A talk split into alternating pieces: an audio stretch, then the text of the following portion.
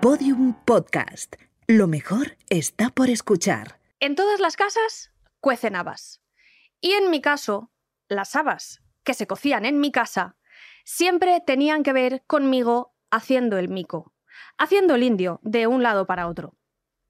En mis actuaciones estelares, porque Mocatriz se nace, no se hace, el recogedor y la escoba hacían las veces de micrófono y en las servilletas de los bares de mi pueblo siempre acababa dedicando un autógrafo con cariño para, pues, para Paco o para Amparito o quien correspondiese. Este es el show de Susa, Desayuna con alegría o Hablando se entiende la vasca. Eran algunos de mis numeritos más aclamados por crítica y público. Como siempre, la crítica, o sea, mis padres, y el público, mis padres también, puntuaban mis espectáculos con cinco estrellitas de cinco para sorpresa de nadie. Porque se puede ser madre, pero no les pidan objetividad cuando de hablar de sus criaturas se trata. Suerte tuve, ahora que lo pienso, de crecer en aquel momento en redes sociales, sin que nadie pudiera hacer memes de mí misma interpretando la cabecera de al salir de clase. O bueno, ¿a quién quiero engañar? Si es que lo más probable es que los memes, la chirigota y la guasa me la habría hecho a mí misma. Soy la Forte, separado como la Jurado, la Pantoja o la Rosalía. Y hoy os invito a asistir al parto de este nuevo bebé que hoy ve la luz en Podium Podcast.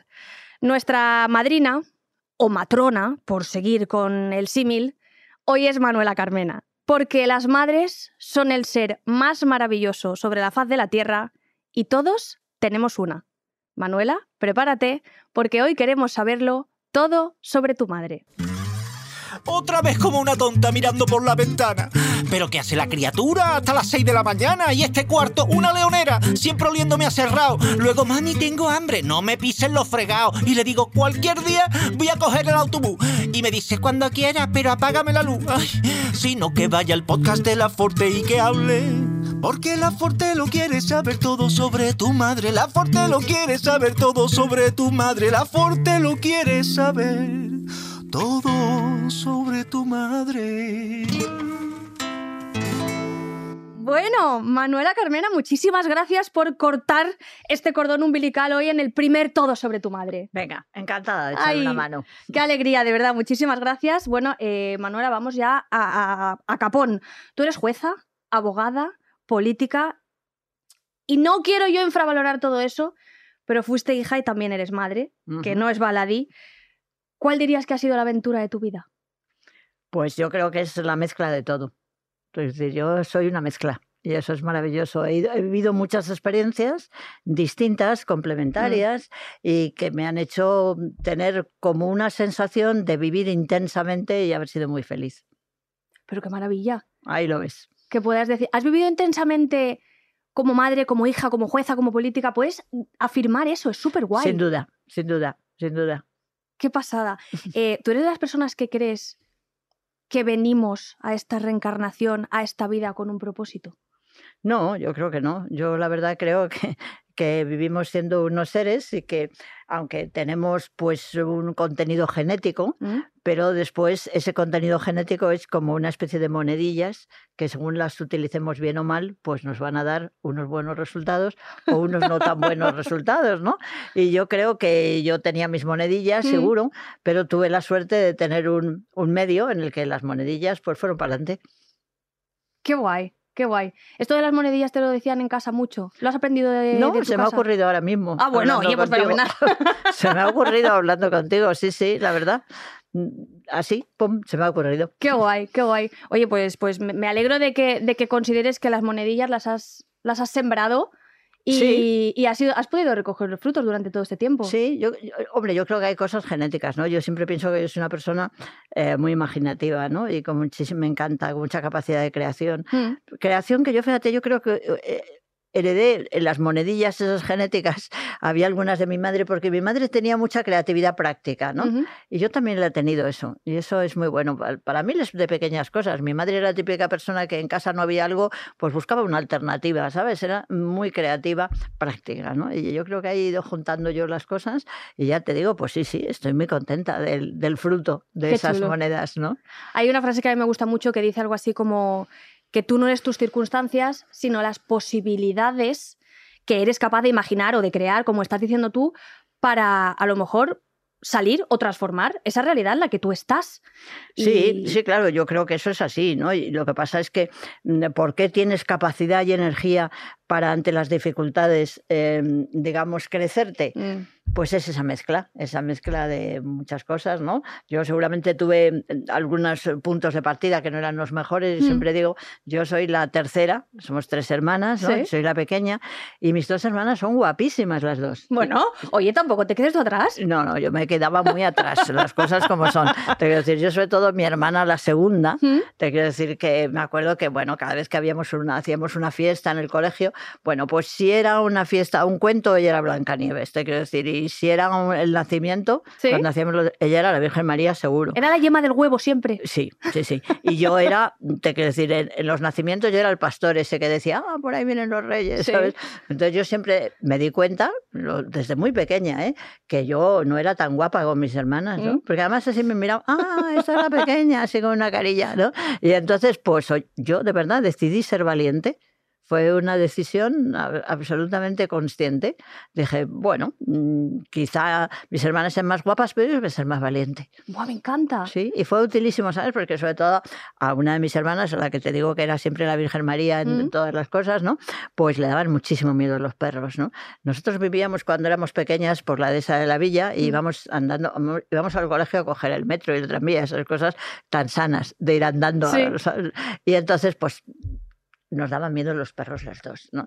Porque había bastantes eh, solares, entonces llamábamos descampados por la zona de la dehesa de la villa, ¿no? Y, y yo dije, pues no me van a dar miedo los perros, y yo pasaba. Y ya está, conseguí que no me dieran miedo, porque lo tuve claro. Fue una y- decisión, ¿eh? Sí, una decisión. Y así fui tomando muchas decisiones. Qué y chulo. me fue bien. Mira, ahora que, que, bueno, estamos, esto es un podcast y a lo mejor nos están escuchando en mayo de 2029. Por cierto, saludos, ¿qué tal va por mayo de 2029? Pero mm, yo recuerdo... Oye, a lo ejemplo- mejor yo me he muerto, entonces será muy Ay, por favor. Manuela, no Sí. me digas eso. Bueno, oye, puede ser. Yo en ese caso pues mandaré recuerdos desde, desde este estudio para Sí. el 29 o cuando se trate. Madre del amor hermoso, hija, ya nos ha quedado un podcast póstumo. No casi, pasa casi. nada, no pasa nada. Hay que estar dispuesto a todo. Mira la valiente, ¿eh? ¿Cómo te sale Claro, todo el claro, rato? Claro, claro, claro. No, pues es que justo te iba a hablar de la pandemia que vivimos hace unos años y yo recuerdo, pues e- evidentemente dejando de lado la, la- la tragedia que supuso para tantísimas personas, pero yo también tuve un punto de estos que dices, bueno, yo esto lo tengo que transformar, yo Ah. esto tengo que echar para adelante como se pueda y me puse también a crear, por lo que estaba diciendo tú, de, de sacar ideas y, y Claro, brotes claro. fértiles. Sin duda, sin duda. Mira, yo, a mí hay una cosa que yo creo que me enseñó mucho a, a ese afán mío de transformar las cosas, pero al mismo tiempo de acomodarme, ¿no? Tú fíjate que yo voy a un colegio religioso, ¿Mm? porque, claro, yo nazco después de la guerra, en un ambiente de estos, pues, pues ya te puedes imaginar, absolutamente nacional católico, yo qué sé.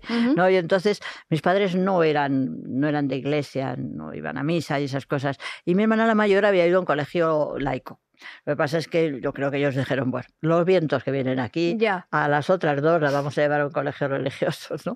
Y entonces, claro, yo ahí eh, tuve mu- mucha sensación de armonizar toda una serie de educación religiosa que vivía con una falta de principios religiosos, como si dijéramos en, en mi familia. Claro. Y entonces yo, pues oye, me puse a trabajar mucho y dije, oye, pues vamos a ver, a ver si se convierten mis padres y se hacen unos... mm, bueno, yo- oye, y conseguí que mi madre se convirtiera. Bueno, ¿Cómo lo oyes?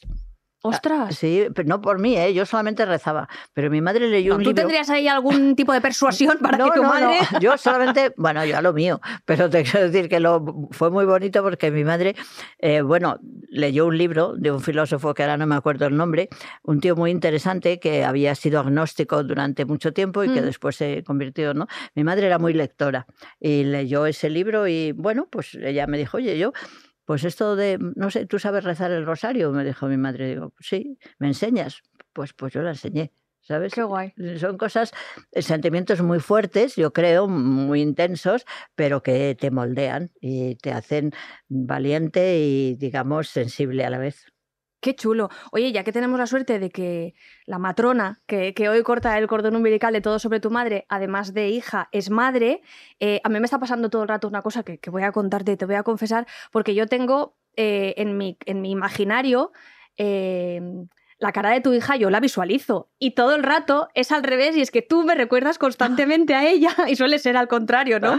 Y hablando un poco de tu faceta de, de madre. Eh, ¿Qué es lo que más miedo te dio cuando te convertiste en madre?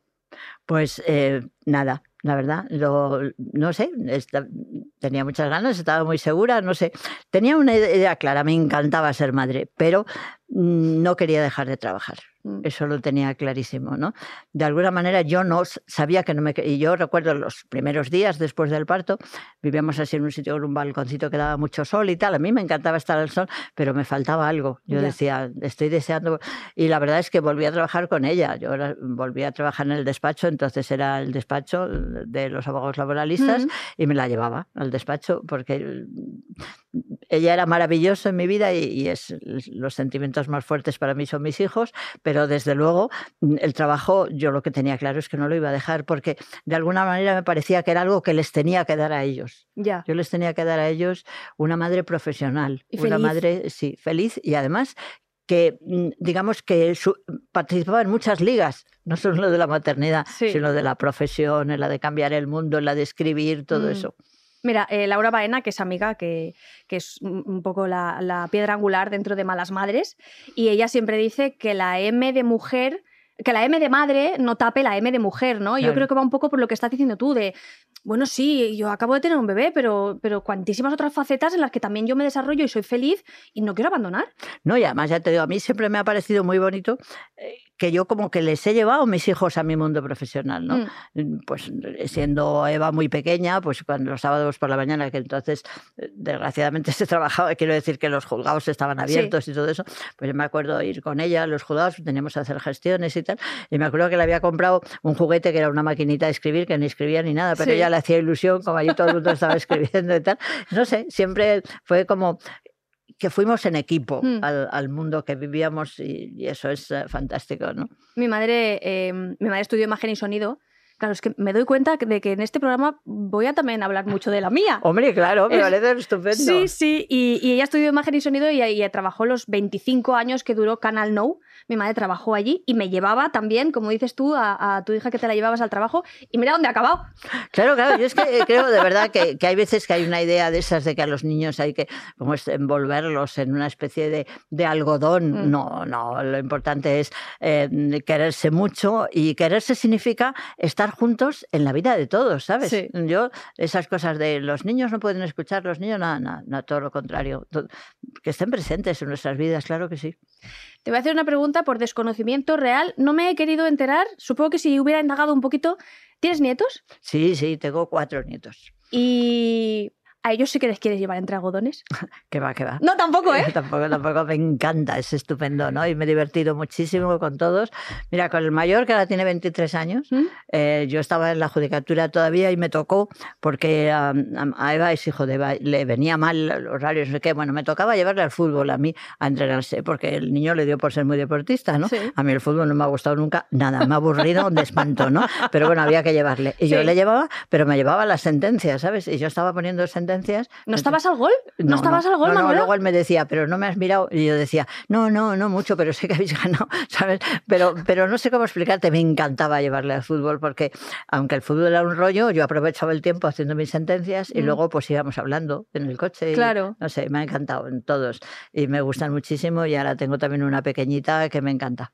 Qué guay. Ah, tienes ahora una nieta chiquitita. Sí, tengo, ya te digo, el mayor tiene 23 años y la pequeña tiene 15 meses. ¡Ula, qué guay! ¡Qué cambio, eh! Sí, porque tengo dos hijos y bueno, pues ha habido los avatares esos, Claro. de, de separaciones, Sí. de madres que de 40 y esas cosas que Bueno, pasan. 40 es una edad estupendísima. Yo estoy pensando que es una maravilla, maravilla. pero que eso permite, pues eso, que haya mucho movimiento entre Sí. mayores y pequeños, sí, ¿no? total. Pero Oye, fíjate- sí, sí, dime, dime. Mira, mi madre falleció hace ahora dos años y había mucha gente que me decía, oye, Forte, qué bien llevado.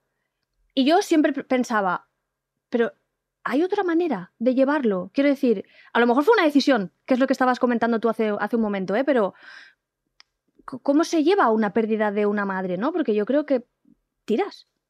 Claro, hombre, sabes que pierdes algo. Es como te quiero decir, en, cuando tú vas haciendo una carrera, eh, mm, pierdes agua, Mm. eh, pierdes energía, pierdes calorías. En la carrera de la vida pierdes cosas, claro. Mm. Te quiero decir, cuando tienes 79 años como yo, pues no andas tan deprisa, no sé qué, vas perdiendo cosas y pierdes amores y pierdes a tus padres. Y lo sabes que lo has perdido y ya está, no tiene arreglo ¿Cómo nos Pero- apegamos, eh? pero ganas muchas cosas también. Y, y luego sabes que gran parte de ellos eh, forman, está en ti, porque hay tantas cosas de ellos y de nuestras madres eh, que, que se nos han quedado que hasta cosas pequeñas, ¿no? En casa se ríen porque hay cosas que yo siempre digo, como decía la abuela Matilde, hay cosas de mi madre que es que a mí, bueno, son dogmas de fe. Yo me acuerdo cuando era pequeña, nosotras teníamos una casa de muñecas mm, que nos habían hecho y tal, como éramos todas niñas, bueno, muy divertidas, ¿no? Y entonces nos hacía, gustaba mucho hacer comiditas y tal, pero luego no nos gustaba recogerlas y tal. Total, que el típico día te encontrabas todo por- podrida, una comidita que habías hecho un muñeco y tal. Y yo le decía a mi madre, jo, mamá, qué asco, a mí eso no me gusta. Y mi madre decía, mira, mientras que haya agua y jabón, nunca da asco, ¿no? Bueno, pues eso para mí ha sido un principio que ya me pueden eh, poner delante la cosa más repugnante que yo estoy dispuesto a lavar lo que sea. Que ¿sabes? mientras haya agua y jabón, hija, tiras. Exactamente, agua y jabón. Y eso son palabras de mi madre que forman parte de mí. Qué fuerte, ¿eh? ¿Cómo Sí. se nos quedan? Hombre, claro. Pero palabras, gestos. mm, Yo eh, un día, un día lo comentaba también, no me, no me acuerdo con quién. Es, es algo. Mira, mamá, perdóname porque es una chorrada, pero yo pongo lavaplatos como lo ponía mi madre. Sí, claro, claro. No, no, sí está claro, por, por descontado, vamos, te quiero decir, eso es una cosa. Pero bueno, pues formas parte de ellos, ¿no? Sí. Y bueno, de tu padre, el padre, los padres también influyen mucho, pero a tu madre, pues también, ¿no? ¿Sabes? Es decir, que, que sí, sí. Mm, Como tú dices, se lleva una pérdida, Sí. pero es que la vida es perder y ganar. Pierdes y ganas. Pierdes una madre y, y ganas una hija y ganas nietos y Mm. ya está. Y Sí, me sí. encantará llegar a tener bisnietos, eso me encantaría. Mi hermana la mayor va a tener un bisnieto ya. Qué guay. ¿La mayor era la guapa? Las dos mayores. Ah, las dos, las dos. Yo he sido la feuchilla, pero ellas dos eran las dos guapísimas, guapísimas.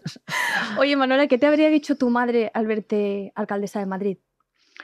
Ah, pues yo creo que es- se hubiera reído, le hubiera mucha ilusión, pero al que le hubiera hecho una ilusión brutal era mi padre. ¿Sí? Sí, sí, a mi padre le hubiera gustado muchísimo, porque mi padre, eh, bueno, él ya cuando yo estaba en, como jueza, les ¿Mm? hizo mucha ilusión que me hiciera jueza, y mi padre decía, pero tú eres muy amiga de Alberto Belló, que de Juan Alberto Belló, que y yo creo que él en el fondo tenía la esperanza, dice, a ver si, a ver si le hacen ministro de algo. A ella, yo creo que a él le, le hacía ilusión, Sí, ¿sabes? sí. Y cuando me hicieron miembro del Consejo del Poder Judicial, pues le gustó y le hubiera encantado, porque él era un enamorado de Madrid. Tenía la tienda aquí al lado y era un enamorado de Madrid y le hubiera hecho mucha ilusión. Yo voy a aprovechar, ya que sacas tú el tema, chica, pues yo soy valenciana, pero yo he encontrado en Madrid, es que me dan ganas de llorar, te lo juro, una casa. O sea, es un sentimiento de pertenencia, mira que Andalucía también, Sevilla, Málaga, pero lo de Madrid es algo, o sea, es, es algo impresionante, es algo que no se puede. Que tengo una amiga que al principio de vivir aquí en Madrid me decía, hombre, Madrid lo que tiene es mucho marketing, porque luego no es para tanto. Ahora está enamoradísima y quiere comprar una casa en Madrid y ha acabado gata como No, yo. es- o sea, es una ciudad muy maja. Yo ya te digo a mí, bueno, claro, a mí ahora me pasa una cosa súper divertida, que Madrid ahora es como si fuera un pueblo para mí. Como me conoce todo el mundo, voy hablando con todo el mundo por la calle, en el supermercado, en el metro, Mm. la gente me cuenta cosas, yo le cuento cosas, me sonrío, me saludo a medio... Me conoce todo el mundo, yo también. Es decir, que es como, como si viviera en un pueblo en lugar de la gran ciudad que es esta capital. Sí, total, total. Em, ¿Por qué castigaban a la Manuela pequeñita? Pues mira, dicen, a mí yo tengo muy poco recuerdo de castigos, pero mi hermana mayor dice que yo un día pinté en el salón un zapato grandísimo, y ¿sabes? Y creo que sí que se enfadaron, pero la verdad... en la pared, entiendo. Sí, no era un folio, no, ¿eh? no, en la pared. Ella se acuerda de que, y, que, y que yo no me acuerdo lo que pasaba, pero creo que hacía esas cosas que hacen los niños tan divertidas, de negar lo evidente. Sí. A mí eso, cuando estaba en la, justi- en la justicia, me hacía mucha gracia las mentiras de los inculpados y los acusados Sí. que, que mienten ante la evidencia, ¿no? Sí. Y yo a veces hasta se lo decía, hombre, eso es propio de un niño pequeño, pero Mm. no de un adulto, ¿no? Pero fíjate, a mí no me han castigado nunca. No, yo no era una familia de castigos, era una familia eh, muy tolerante, de mucho hablar, de mucho introducir valores. Fíjate, mi madre tenía unos ojos azules mm, fantásticos, que ninguna los hemos pillado del todo. Hombre, Bueno, yo soy la que los tengo más no me claros. niegues la evidencia. Sí, bueno, pero bueno, mi madre tenía unos ojos fantásticos y mi madre odiaba la mentira de una manera que no había manera de mentirla en nada, ¿no? Porque lanzaba ¡fus! esa mirada azul Mm. impresionante, ¿no? Y yo, por ejemplo, a mí me cuesta muchísimo mentir. Es decir, ese fue un valor inmenso de mi madre, ¿no? Pero eh, y mi madre eh, intentaba razonar, pero Ya. yo no recuerdo ningún castigo, fíjate, ninguno. Ninguno. Y luego, porque, claro, yo estaba pensando, tú eres abogada y jueza, em, y yo, yo, por desconocimiento, digamos, el abogado intenta hacer razonar y el juez ni siquiera y solo sentencia, o no es del todo así. No, yo creo que es bastante bonito porque en el fondo el juicio es un diálogo, ¿no?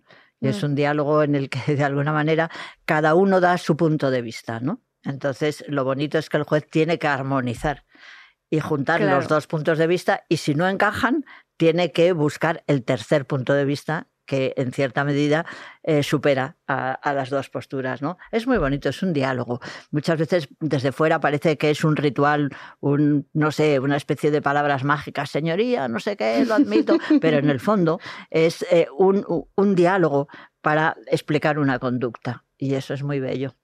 Y en casa con tus hijos tratabas un poco de huir de esa condición de madre mía, a ver, me dan esta versión, ya, pero luego, o dejabas el, el papel de, de profesional para ser solo mamá.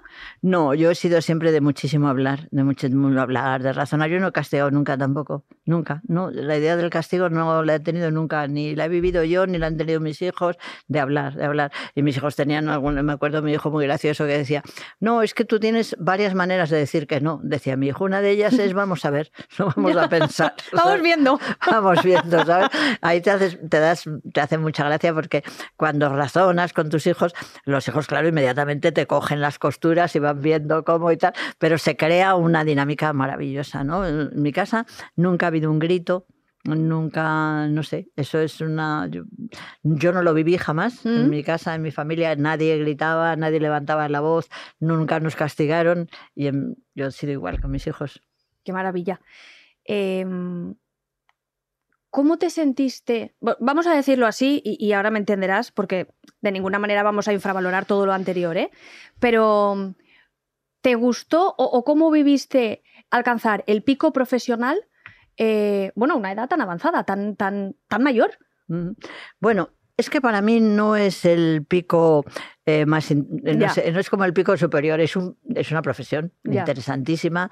Yo por eso mm, no me considero política. Yo fui alcaldesa por una serie de circunstancias, ejercí ¿eh? una actividad política apasionante, interesante, pero he elegido, he, he vivido otras apasionantísimas también. Y no me, para mí la vida no es una especie de escala hacia el poder, sino es una especie de, eh, eh, de camino eh, completamente homogéneo de muchas y diferentes experiencias. Para mí no fue No es vertical. especialmente importante, exactamente.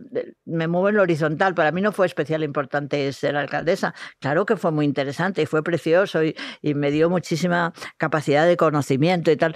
Pero también me ha encantado ser jueza, ser abogado en la época de Franco, ser estudiante revolucionaria en la Mm. universidad, no sé, miles de cosas. Sí que sería quizá, estoy pensando a lo mejor, un poquito más sencillo, bueno, igual no, pero por aquello de conciliar.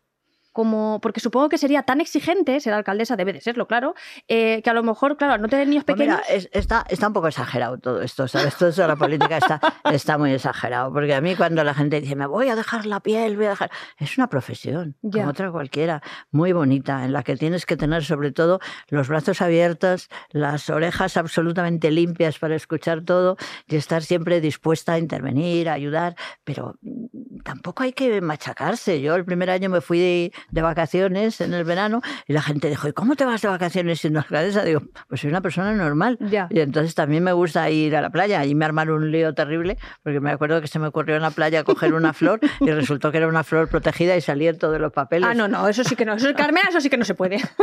Eso me da mucha gracia detectar las tonterías de estas, ¿no? Pero yo creo que está muy sublimado. Mira, yo cada vez que odio, eh, perdona, que oigo a un político diciendo, ah, siento mucho no haberme preocupado de los míos por la política. No, señor. Si no te preocupas de los tuyos, te deshumanizas. Ya. Y no hay cosa peor que un político deshumanizado. Y también te digo, hija, que es que tenemos que sacarle los. a todo, cogerlo con alfileres. El otro día estaba viendo yo en Instagram una publicación de, de Cuéntame, salía María Galeana, que la adoro, y, y ella contaba, dice, bueno, claro, es que 20 años trabajando en Madrid, he vivido más en Madrid que en Sevilla. Y había un comentario que es que dije, como te encuentre por la calle, tú gratis no te vas. Porque de repente alguien le ponía, claro, porque elegiste el dinero en vez de estar con tu familia. Si, hubieras, te hubieras quedado en Sevilla y era como, pero, pero usted sabe la vida de esta mujer, quién sabe, ¿no? Y al final es lo que tú dices, que es un trabajo y María es actriz y ha estado trabajando Cuéntame, iba y venía de su casa de Sevilla. Y, y- No, son trabajos. La verdad es que a mí me parece muy interesante eh, que veamos la política como un trabajo. Es un trabajo en el que durante un tiempo te, te toca, vamos, te, te eligen, tú lo has pedido, te aceptan y eres representante de los ciudadanos durante un tiempo. Mm. Durante un tiempo, pues te diriges la, la orquesta de la ciudad Sí. eh, como, como un músico dirige su orquesta, pero ya está, eres una persona corriente y moliente y ya está. Y tienes que tener eh, la vida para dedicarte a tu propia vida y a tu propia alma, porque si no tú te secas, te deshumanizas y te haces una persona que no es la que necesita la ciudad. Las ciudades necesitan personas completas, llenas de vida, eh, humanas. Por eso, porque la humanidad es fundamental en política. Estamos para cuidar a la gente, estamos para cuidar a las personas que representamos, ¿no? Me ha encantado. De verdad. O sea, te estaba escuchando y he pensado, qué guay. Qué Oye, guay. pero que lo he vivido así y es fantástico. Es fantástico. Mira, a mí, que- es que yo, ahora es un regalo, justo antes de subir aquí ahora, a la- donde estamos haciendo la entrevista, Ujú. pues me ha acercado un chico y me ha dicho, te lo habrán dicho muchas veces, pero qué bien, cuánto tal, qué alegría, gracias por lo que hiciste. ¿Tú sabes el regalo que es eso? Ya. Es que me pasa todos los días cuatro o cinco veces. Y yo fui una persona normal, sin más, que me gusta la gente, sí. Y que porque estoy en política porque me gusta la gente, o estuve en política porque me gusta la gente. Cuando alguien me dice, ¿y qué tengo que hacer para ser un buen político? Yo les pregunto, vamos a ver, ¿a ti te gusta la gente? Pues si no te gusta la gente, dedícate, yo qué sé, a investigar o lo Ya. que sea. Pero si vas a representar, si vas a ser la voz, quieres ser la voz de las personas que te han elegido, tienes que estar interesado en esas personas, en esas miradas, Mm. en esas caras, en esas manos, en esas historias, ¿no? Total. Oye, y, nos queda poco tiempo, pero para, para personas como este chico que te ha parado hace un momentito, em, cuéntanos un defecto. Algo que digas, esto, mira, se me ha resistido. Yo mm, lo- voy a acompañar siempre a este defecto que duerme conmigo porque, pues mira, no me sale. Pues, eh, hombre, no sé, claro, todos tenemos defectos. Yo creo que mm, más que defecto te voy a contar fracasos, ¿no? Cosas que dices que no has podido conseguir. ¿no? A mí me hubiera gustado muchísimo poder conseguir, eh, digamos, des- eh, eh, desactivar esa agresividad de la política, ¿no? Y desde el primer día, cuando llegué al ayuntamiento intenté, pues eso, hacer eh, las famosas magdalenas y los desayunos con la oposición y tal, todo mi afán era mm, intentar quitar esa, es- esa absurdez de tener que estar insultándonos todos los días. Y ahí la verdad es que no, no lo conseguí. Mira, yo te voy a confesar que tenía un poquillo de, de miedo de, de abrir el proyecto con alguien que viene de la política, te lo prometo. Pero mi obsesión, como tú con las magdalenas, también era, pero no podemos hablar con la persona. Claro, No, podemos hablar solo con una persona que le duelen las muelas, que va a la peluquería, eh, que hoy ha dormido mejor o peor, y era como, pero, pero que... Mira, yo siempre, eh, eso es una idea de mi hija, ¿eh? ella me decía, dice, mira, a mí me encantaría que cuando a los políticos mm, les hacen entrevistas para, porque quieren optar a cargos de representación, se les preguntara, bueno, ¿en su familia qué tal? Y con tus hijos cómo van las cosas, ¿sabes? Porque quien no tiene equilibrio en lo personal y en lo humano, pues es peligroso. Total. No es lo mejor para representarnos. Pa- Para casi nada, si me apuras, porque también el que conduce el autobús, pues y también el hombre está un poco así... Bueno, no sé, a lo mejor para un poeta atormentado que sea capaz Ah, de bueno, decir sí. una- unas frases bellísimas, a lo mejor. La intensidad ahí nos viene Puede bien. ser, pero la verdad, para dirigir una ciudad, para Ya. dirigir un país, para dirigir un ministerio, yo creo que hay que tener personas humanas, completas, que su vida eh, forme parte de ese núcleo que luego se ofrece a los demás. Porque tú estás completo, porque tú eres humano, porque tú sabes lo que es la vida, puedes ayudar más a la vida de los demás. Sí, y sobre todo yo creo, Manuela, también una virtud de, de alguien, pues eso, como dices, ¿no? Que va a representar a una comunidad, eh, debe de ser el, el ver las cosas un poco a vista de pájaro, ser consciente de que agarran los machos de la situación y dices, "Va- vamos a, sobre todo la serenidad. Claro, hombre, yo creo que ahí lo que es importantísimo es la educación, porque la educación es una manera, eh, es, es, una forma de comunicarse. Eh, fíjate, vosotros que trabajáis en la comunicación, la educación es ese instrumento que permite que la comunicación fluya, digamos, sin picos, sin mm. aristas, ¿no? Y es importantísima, ¿no? Y luego asumir siempre en la representación que, aunque a ti te haya apoyado un grupo determinado con unas ideas políticas o mm. con otras, tú de verdad tienes que preocuparte por todos y que eso hace que muchas veces tienes que modificar tus presupuestos, eh, digamos, tus proyectos para dar cabida a todos, ¿no? Para que de alguna manera sea todo de todos, ¿no? Claro, total, total. No solo quien ya, entre comillas, te compra o ya quien ya le gusta. Eso es, eso, es, eso es, eso es. Bueno, Manuela, antes de, terminar, em, a todas las personas que nos están escuchando hoy, que hace mucho tiempo que no nos veíamos aquí al otro lado del micro, yo suelo hacer unas preguntas que si no hago me matan. Y son unas preguntas bastante absurdas. Bueno, pues pero te las tengo que, que, ametrallar. Venga. La primera es, ¿qué es lo último que te ha dolido? Em, pues fíjate, me ha dolido mucho mucho una frase que dijo una, una representante, vamos, que dijo la presidenta de la Comunidad de Madrid eh, hace ya tiempo. A mí me dolió mucho cuando dijo, toda la gente de izquierda son una gentuza. A mí eso me dolió mucho porque me pareció mm, que era tan descalificativo de tanta gente que, que seguimos una estela de entender que la, la, izquierda es el deseo de la igualdad, ¿no? el deseo de la vida mejor para todos. Me pareció tan injusto, me dolió. La generalización, ¿eh? Sí, el concepto. Ya. El concepto, llamar gentuza. Buf, me pareció, me dolió, ¿eh? Y te dolió porque dices que, fue hace tiempo y todavía tienes ahí. Es lo primero que te ha venido ¿eh? a la cabeza. Sí, sí, lo primero porque me dolió. Me es la típica. ¿Por qué? Ya. ¿Sabes por qué? Esa sensación de un insulto que te cae encima en la mm. medida que tú, si asumes que eres una persona como hoy día se entiende la izquierda, que fundamentalmente pues somos la gente que más nos preocupa el tema de la igualdad, la solidaridad y tal. Y dices, ¿por qué? ¿Por qué me insultas así? Ya. ¿Sabes? En fin, es que claro, ahora las preguntas siguen siendo cada vez más absurdas. Entonces, em, ¿lleva Manuela Carmena los pies presentables? Si ahora tienes un esguince y viene aquí un médico corriendo, te quitamos los zapatos, te quitamos los calcetines, ¿cómo están esos pies, Manuela? Pues mira, no estarían mal, pero lo primero que diría, oye, me siento, pero no me he puesto calcetines. Como decía, bueno, he pasado de calcetines. Vale. Pero me ha encantado porque ha dicho, no estarían mal. Hombre, te quiero decir, podrían estar mejor, ¿sabes? En la medida de que no los tengo así de esos muy suaves y tengo ahí mis durezas. Sí. Pero lo que sí te digo es que hoy he visto que hacía muy bueno, digo, hoy sin calcetines. Hoy sin calcetines. Bueno, fantástico.